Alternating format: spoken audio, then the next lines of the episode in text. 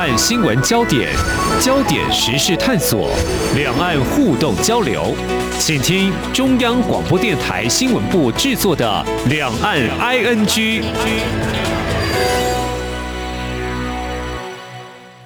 这里是中央广播电台，听众朋友现在所收听的节目是《两岸 ING》，我是黄丽杰。我们三十分钟一起掌握两岸的新闻时事焦点。今天聚焦财经，谈到台湾跟美国在一九九四年签署台美贸易暨投资架构协定 （TIFA），这成为台美双方目前最重要的双边经贸高层咨商管道。那么前一次对谈是在二零一六年，不过就在五年后六月三十号，台美双方召开视讯会议复谈，双方针对贸易与投资、深化双方贸易关系这两大议题展开了多面向的讨论，达成双边支持、致力强化重要供应链的安全及韧性。台美也将会成立多项工作小组，密集讨论等等共识。那么这次台美重启协商洽谈，对于双边经贸合作开启哪些机会？是否有助于台湾融入区域经济组织？还有可能会牵动哪些影响？我们在今天特别邀请中央大学经济学系教授邱俊荣来观察探讨，非常欢迎邱教授，您好。呃，丽姐好，各位听众朋友，大家好。好，我们都知道美国总统拜登。上任之后，他持续了前任总统川普提出因应疫情冲击经济的纾困振兴做法。那么目前看来，好像内政优先居多。不过，在这六月三十号重启停摆五年的台美贸易暨投资架构协定 （TIFA） 的商谈，不晓得教授怎么样解读台美复谈的时机呢？呃，我想，呃，现在这个时机哦，呃，的确是非常有趣的时机哈。那我们可以这么说，如果我们观察这个 TIFA 已经停了好多年了嘛，哈，那很多人都觉得说这个是呃，可能是我们有一些关键性的议题哈，没有办法解决，譬如说这个美猪美牛开放的问题啊。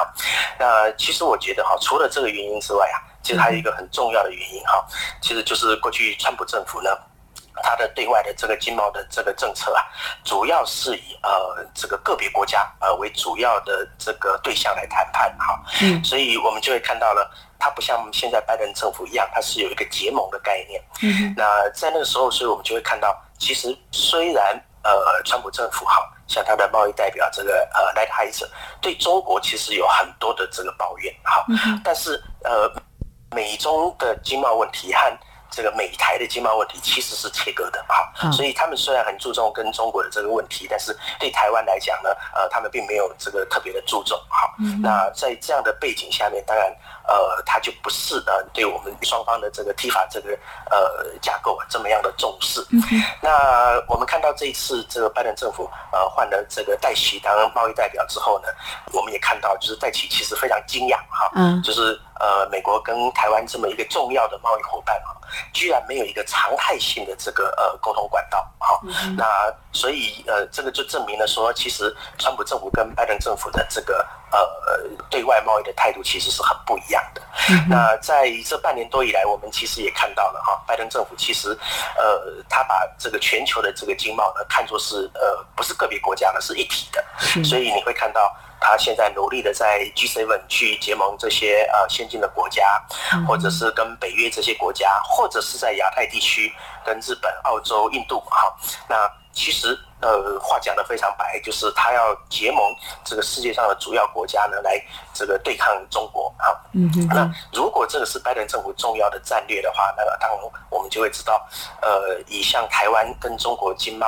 这么密切往来的这个国家来讲，哈，美国当然是不会放过的，哈，他这个一定会把它纳入这个整个战略的一环。所以你会看到整个拜登政府他在对外谈这个经贸的时候，无论是单纯的供应链问题，无论是谈这个印太战略，或者是谈呃这个呃对外基础建设的 MOU，哈，台湾都会有一个重要的角色，哈。那在这个脉络之下，哈，那呃美国会呃回过头来愿意跟台湾哦就。TIFA 这个呃常态性的架构哦，继续恢复谈判，其实还是有这个非常重要的意义哈。就外在的局势其实已经这个非常的不同啊。那另外一方面，当然现在啊，呃有一些质疑，说我们跟美国谈这个自由贸易协定啊，呃，就 TIFA 复谈将来的目标是希望能够达成台美的这个呃自由贸易协定嘛，好，那会不会在呃台湾上面要呃让步很多？好，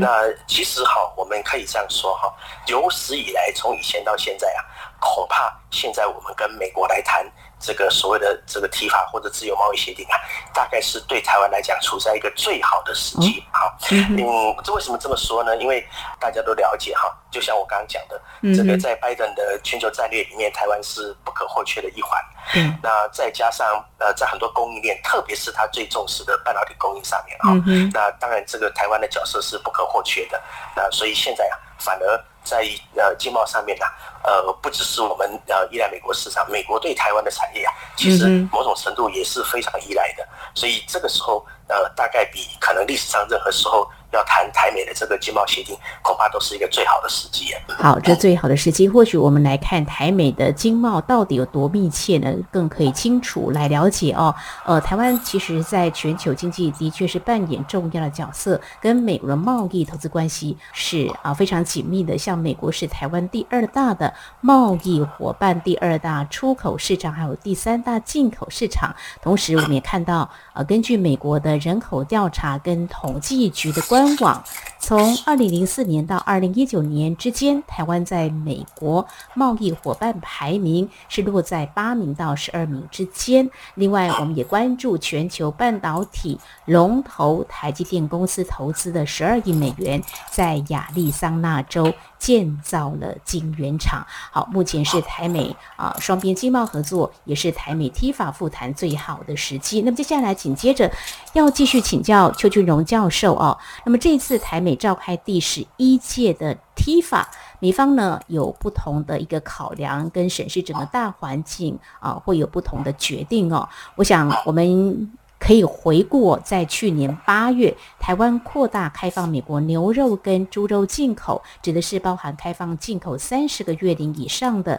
牛肉以及含瘦肉精莱克多巴胺的美猪进口，应该是扫除呃台美之间呃一些问题之一哦。呃，是不是也有其他的一些原因？当然，我方也期待，就是说透过台美 T 法这样的一个平台，是不是呃有助于未来在台美进步？是不是是呃能够洽签所谓的 BTA 呢？这个部分，教授你怎么样来看？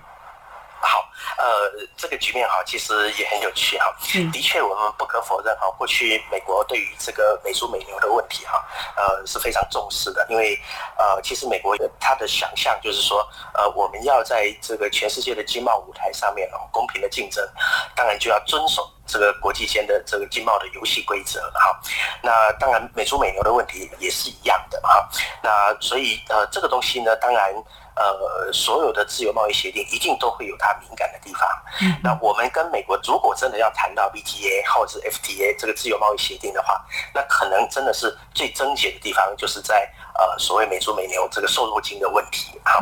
好，那我想这个东西呢，其实呃就看我们从什么角度来看这件事情。OK，那对台湾来讲，哈，其实我们如果真的要在国际舞台上这个掌握这个真的好的这个角色的话，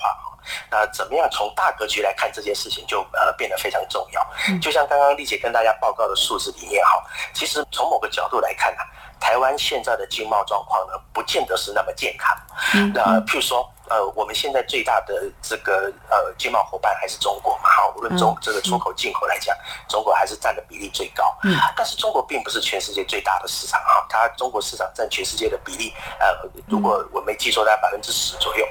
但是美国是全世界最大的市场，也是最大的经济体。好，那所以如果按照这个经济体的规模来讲的话，哈，我们现在的整个经贸的比例啊，其实是呃不太搭的。啊，那不太搭就是说，理论上我们应该要从美国。这个最大的经济体啊，呃，获得更多的利益啊，至少在贸易上面。但是现在并没有这样。那没有这样的，当然就很多的原因哈，譬如说包含呃，我们没有更进一步的这个像 BTA 这样的这个经济合作协定，或者是说呃，我们台湾长期以来我们的呃这个产业模式啊，已经被紧紧的镶嵌在这个所谓的呃亚洲供应链里头了哈。所以我们就。变成很惯性的哈，期待从这个供应链里面获得订单。我们其实已经丧失了去接触全世界最大经济体市场的这样的能力。好，那所以这个某种程度来看呢，是台湾经济的缺陷的地方哈。所以如果从这个地方看哈，怎么样让台湾这个经济长远来讲，经贸上面可以更公平？那在产业发展里面可以更健康。那这一次的这个台美 FTA，呃，或者这个 TIFA 谈判可能达到的这个目标就变得非常重要。那至于我们能不能做得到呢？我自己的观察是这样子哈，因为。呃，全世界每一个国家在谈这个自由贸易协定啊，呃，大概都没什么问题。但是台湾因为这个呃国际地位的关系哈，常常受到阻挠，特别是这个中国认为签 FTA 啊是呃牵涉到国家主权的事情啊，所以因此这个东西就会变得非常敏感。好，那过去呢，这个我们纵使跟美国有再多的合作。啊，无论是基础建设的 M O U，无论是这个经济繁荣伙伴对话，哈，那各式各样的供应链的这个合作，大家都有点呃敏感的，不太敢提到这个事情啊。那但是呢，这次你看我们在这个 TIFA 谈判呢，第一个是美国愿意主动，第二个呢是我们也观察到，哈，你看在这次谈判之前，从总统开始哈，一直到呃我们的这个邓政务委员，一直到呃我们的肖美琴代表，大概都。很大声疾呼说，希望 TIFA 呢能够去奠定台湾和美国签订这个 VTA 的这个基础。好，那美国对这个方面哈，如果就过去来讲的话，他可能会比较这个隐晦哈，比较呃担心一点。但是美国虽然这次没有把话说的这么明白，但是某种程度啊，呃呃，我们可以把这个目标这个放的这么大的声量哦，我觉得某种程度美国是默许的，他是愿意呃就 TIFA 的谈判。来，呃，跟我们达成一个比较长期的这个自由贸易协定哈。那除了这个之外呢，我们也看到了哈，这次谈判的呃内容啊，其实已经包含了很多，其实呃已经属于 VTA 呃规范的。范围里面的哈，包含投资贸易协定，包含呃这个劳动权益的保障、环保议题等等啊。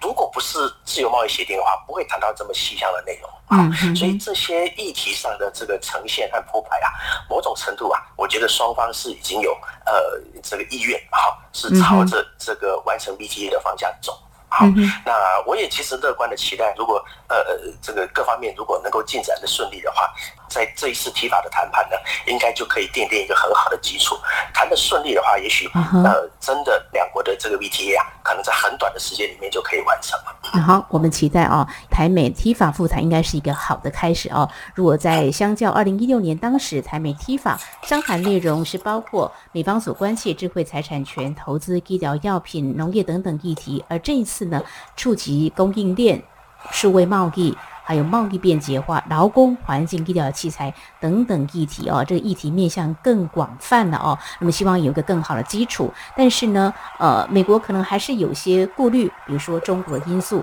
那么这个部分的话，嗯，怎么样来看未来如何来克服？还有就是说，呃，假设。台美签这个 BTA 双边贸易协定，在台湾我们自身来检视一下，对我们的产业来说，我们应该有哪些必须要先做调整，预做一些准备，才有办法让我们的产业发展呢更为健康。我们节目稍后回来。今天的新闻就是明天的历史，探索两岸间的焦点时事，尽在《两岸 ING》节目。这里是中央广播电台，听众朋友继续收听的节目是两岸居。我们在今天节目聚焦财经焦点，针对台美 T 法复谈啊所关注的双方探讨的焦点议题，后续有哪些的关注焦点？邀请中央大学。经济学系教授邱俊荣为我们做进一步的解析。那么，在继续刚才我们所提到，就是台美的 TIFA 复谈呢，其实啊，为双方所探讨的议题，应该是啊，建构一个很好的开始。未来在推动双边呢来洽签 BTA，应该是指日可待的哦。只不过是美国方面可能也会顾及到中国因素哦。那这个部分的话，当然我们后续也会来关注。如果台美签 BTA，呃，应该是有助于台湾融入区域经贸协定，也增加自贸协定的覆盖率吧。这个部分的话，是不是请老师来谈？多年来，台湾都一直朝这个方向来努力，但是啊、呃，受到中国这方面的干扰因素也不少。好，呃，我想。现在的这个局面哈，呃，当然会有一些这个政治因素的考量哈。那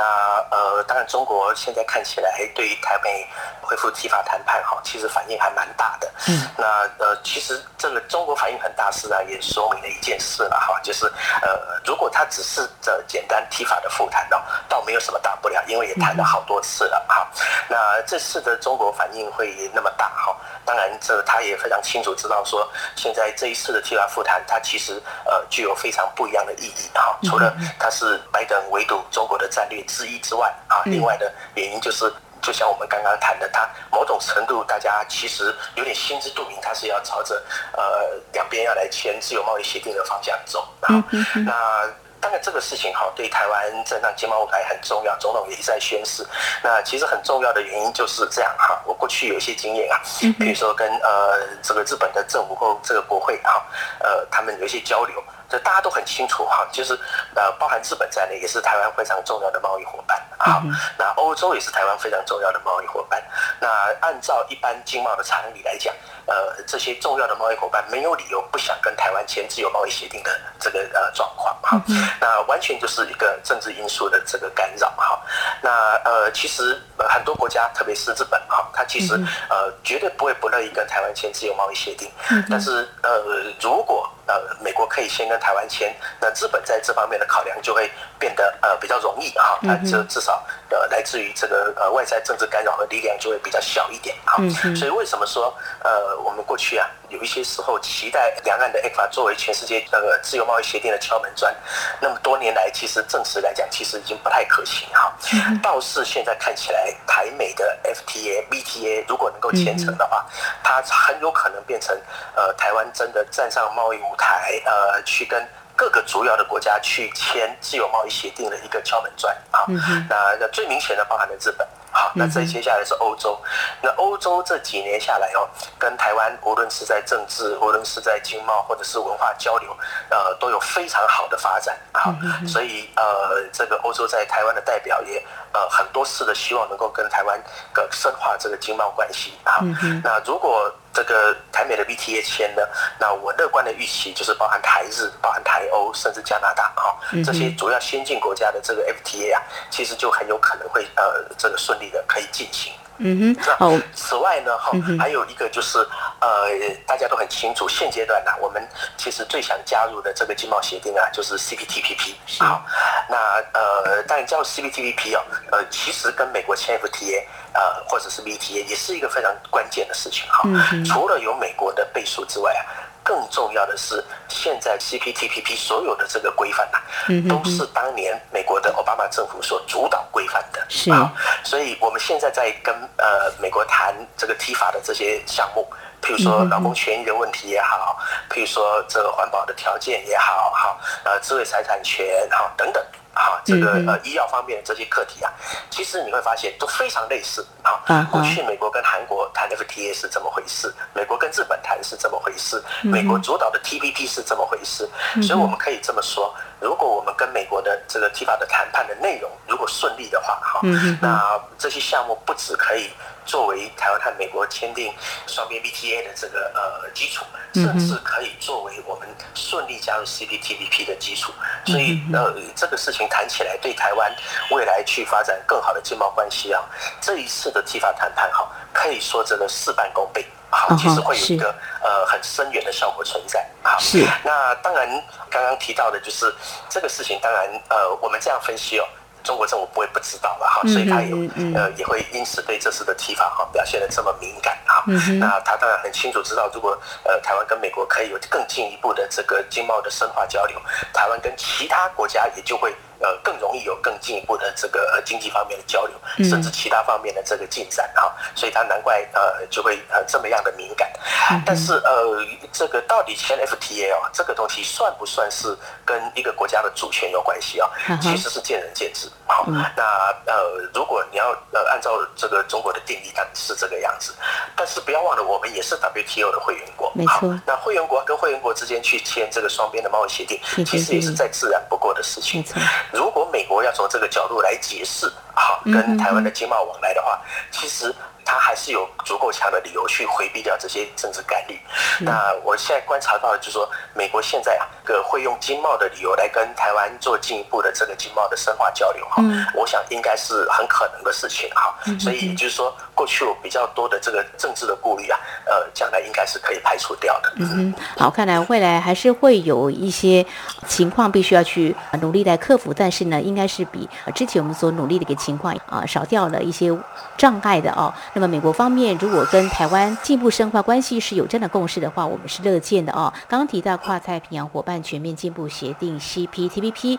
那么尽管美国总统川普是在二零一七年退出，现在是以日本为主导嘛，所以这个部分我们也可以来进一步观察，是不是台湾也有机会来加入 CPTPP。不过谈到这个呢，我们就要提到说，加入早期叫 TPP 嘛，也是政府努力的目标。那现在我们也希望能够融入区域经济组织，但是我们自己本身必须要强化，就是说我们在产业这方面的准备够吗？这个部分的话，呃，是不是也请教授了谈你的看法？我想这也是过去几年以来，你也曾经在政府部门服务过，怎么样来看我们产业如何预做准备呢？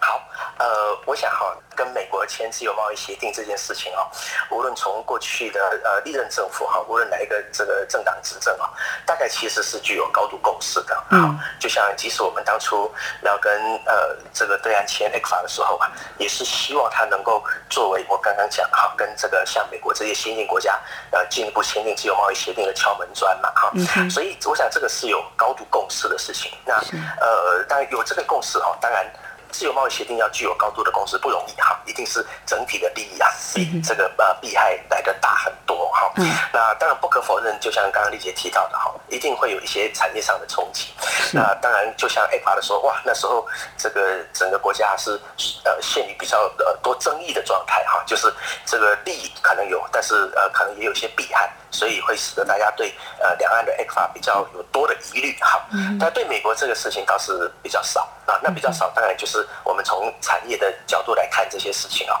我们先讲一个呃最简单的这个逻辑哈，就是一个国家要跟什么样的国家签自由贸易协定哦，一定会牵涉到这个国家的资源配置。好，那是不是能够做最有效的发挥？譬如说呃两岸 ECFA 呢，那我们都知道，因为它是迁就两岸既有的贸易现实。啊，譬如说，我们对中国出口绝大部分都是中上游的中间产品，所以 ECFA 的早售清单里面，你就会看到有包含这个纺织中上游啦、汽车零组件啦、哈呃这个石化啦、哈钢铁这些呃几个主要的项目。那这几个主要的项目其实就是我们生产的主力。好，那因为被扣了很多的关税，所以我们希望能够节省关税，所以因此就去签订 ECFA 这个事情。但是它的坏处在哪里呢？它的坏处就是，呃，其实我们整个台湾的产业啊，过去有一些呃基本的问题存在，譬如说，呃，我们的产业非常集中在中上游。好，那所以以至于啊，我们在这个供应链里面啊，已经非常惯性的安于处在供应链的中上游的阶段。嗯，那这个坏处就是，那我们就是等着订单接啦。啊，好，那所以像 ECFA 这样的这个协议呢，就会使得整个国家的资源更集中在呃生产中上游的产品。OK，那长久下来呢，我们就会发现啊，其实你看我们的产业虽然表现得很好，但是啊，我们几乎不生产最终产品了。嗯，好，我们对最终产品，像美国这个全世界最大市场的这个消费者的偏好，好，它的。呃，这个习惯的改变，我们几乎都没有办法掌握。嗯，好，我们就是已经完全丧失了对呃最终市场产品的那个敏感度。嗯，所以就变成我们就是坐在家里等着订单上门来生产就对了。好，那这样的生产结构呢，这样的产业结构呢，事实上对于呃提高整个产业的获利、提高附加价值，其实是很伤的哈。因为中上游的产品通常都比较标准化，你也很难做品牌，很难直接接触到消费者。好，那。呃，像这样的一些呃这个问题，我们都希望能够有所改善。那我们自己靠着内部的力量，哦，实在太困难了，啊，太困难了，因为我们已经习惯这样的生产模式。那呃，但是我们要打破这个东西呢，譬如说，呃，如果我们有机会去完成台湾跟美国的 VTA，那就是有一个非常大的助力哈，去提供我们接触到美国的最终市场。好，那则让整个我们的这个生产实力啊，可以跟消费者更快的借接啊，能够让我们的产品的附加价值更高，这很重要哈。但是在这个过程里面哈，我们看到如果从产业别来看的话，可能比较需要担心的呢，就是我们的金融业啊，因为美国啊，在无论是海外投资或者是贸易哈，大概金融业都是它最主要的这个产业哈，嗯。所以我们的金融业呃，可以想象会面对更多的竞争哈，无论是呃银行、证券啊、保险等等，那呃，但是我们就一般的产业界来讲哈，那我们产业界我们可以大致上这样区分，首先是我们呃非常厉害的 ICT，就是电子业。嗯，好，那电子业呢？其实，呃，它其实不会直接的受惠于 ETA，因为，呃，我们的电子的出口啊，电子产品的出口几乎都已经是在 WTO 这个资讯贸易协定下头，都不用交关税了。好，所以过去这一段时间呢、啊，最殷殷期盼。这个无时无刻呼吁政府能够完成的事情，就是跟美国完成自由贸易协定啊。那这个对于我们的传统产业的发展来讲，就会非常有帮助啊。那我们的传统产业啊，这几年下来啊，就是呃，其实遭遇到很多的困难哈，包含了呃，譬如说 RCEP 的这个呃签订呃上路哈，那呃，包含我们刚刚讲的这个代工模式等等。好，那我们没有这个机会去公平的跟其他国家。在这个大的市场里面竞争，这是非常伤的事情啊。那这是呃，如果台湾跟美国如果真的可以谈成 VTA 的话呢，那这个对我们呃这个非电子产业来讲，真的是大利多。好，那我们就有比较公平的机会去跟其他的国家竞争，能够真正展现我们的这个产业实力。好，那更重要的是什么呢？更重要的就是我们过去啊一直很担心台湾的这个产业啊这个过度集中，好在所谓的这个电子业上面，但是又没有办法，因为台湾的电子业实在太厉害了，没错，所以我们到目前为止啊还是不得不把很多的呃稀有资源，包含土地啊、电力啊、人才都投入到呃这个电子业去啊。那其实对台湾的产业多元发展来讲啊，也不是一个很健康的事情啊。那我们怎么样摆脱这个困境呢？其实呃如果没有 VTA 还真的非常困难。我们大概大多数的资源哈，还是会汇集到这个电子业上面去。那一旦有了跟美国的这个 VTA 哦，那我们整个呃台湾产业多元发展的情况就会变得比较健康。好，那除了电子业以外的这个其他的产业啊，也可以发展的起来。是是。那除了这个以外呢，呃，其实哈，我们呃大家也了解，就现在我们整个国家。最重要的产业政策呢，就是呃六大核心战略产业嘛。嗯。那有这个产业政策的目标其实很好，也希望台湾的产业能够多元化，能够升级。嗯。但是呢，在这个过程里面就两个困难，一个就是我们的电子业还是需要很多的资源，好，那难免排挤了我们策略性产业的发展。嗯。那另外一个呢，就是呃我们要发展这些呃六大核心战略。产业，譬如说我们的生计好了，譬如说我们的国建国造嘛，好，我们的国防产业好了。其实除了我们自己的努力之外，还真的非常需要美国的技术和人才的支持。嗯，好，那所以在这个方面哈，如果我们真的呃能有一个 BTA 的基础啊，能够跟美国哈，除了这个货品贸易、服务贸易之外，还能够在。呃，人才跟技术的交流上面啊，能够呃奠定一个好的发展，那其实对整个台湾的产业发展来讲，其实是呃非常明显的利大于弊的现象啊。是。那所以大概这也是过去哦，呃，无论朝野政党啊，都呃某种程度肯定这个台美这个 VTA 的重要性。好，非常谢谢教授提供这个观点，让我们一起啊思考啊，大家也可以来做进一步的一个探讨哦。我想把台美如果未来可以谈成 BTA 呢？当成一个外力的话呢，应该是有助于台湾融入区域经贸协定，即便呃可能会有一些呃受损的产业，不过可以让我们的产业结构发展呢，可以更多元化，也是一个健康的发展。再者，刚才呃教授也有提到，就说我们知道美国拥有先进科技产业的技术，未来如果台美经贸能够有进一步合作机会的话，或许我们可以把握这难得的机会。好，我们在今天针对呢啊、有关在目前我们感觉到美洲贸易战是。暂时停歇。不过后疫情时代，美国怎么样来推动他们的经贸政策？还有这次从这个台美 T 法的复谈，或许我们可以看到未来台美经贸合作有更多机会，但是可能会有哪些的困境必须突破的？我们非常感谢中央大学济学系教授邱俊荣从这次台美 TIFA 复谈谈你的观点以及建议。非常谢谢邱教授，谢谢您。谢谢大家，谢谢。好，以上就是今天两岸 ING 节目，非常感谢听众朋友您的收听，黄丽杰祝福您，我们下次同时间空中再会。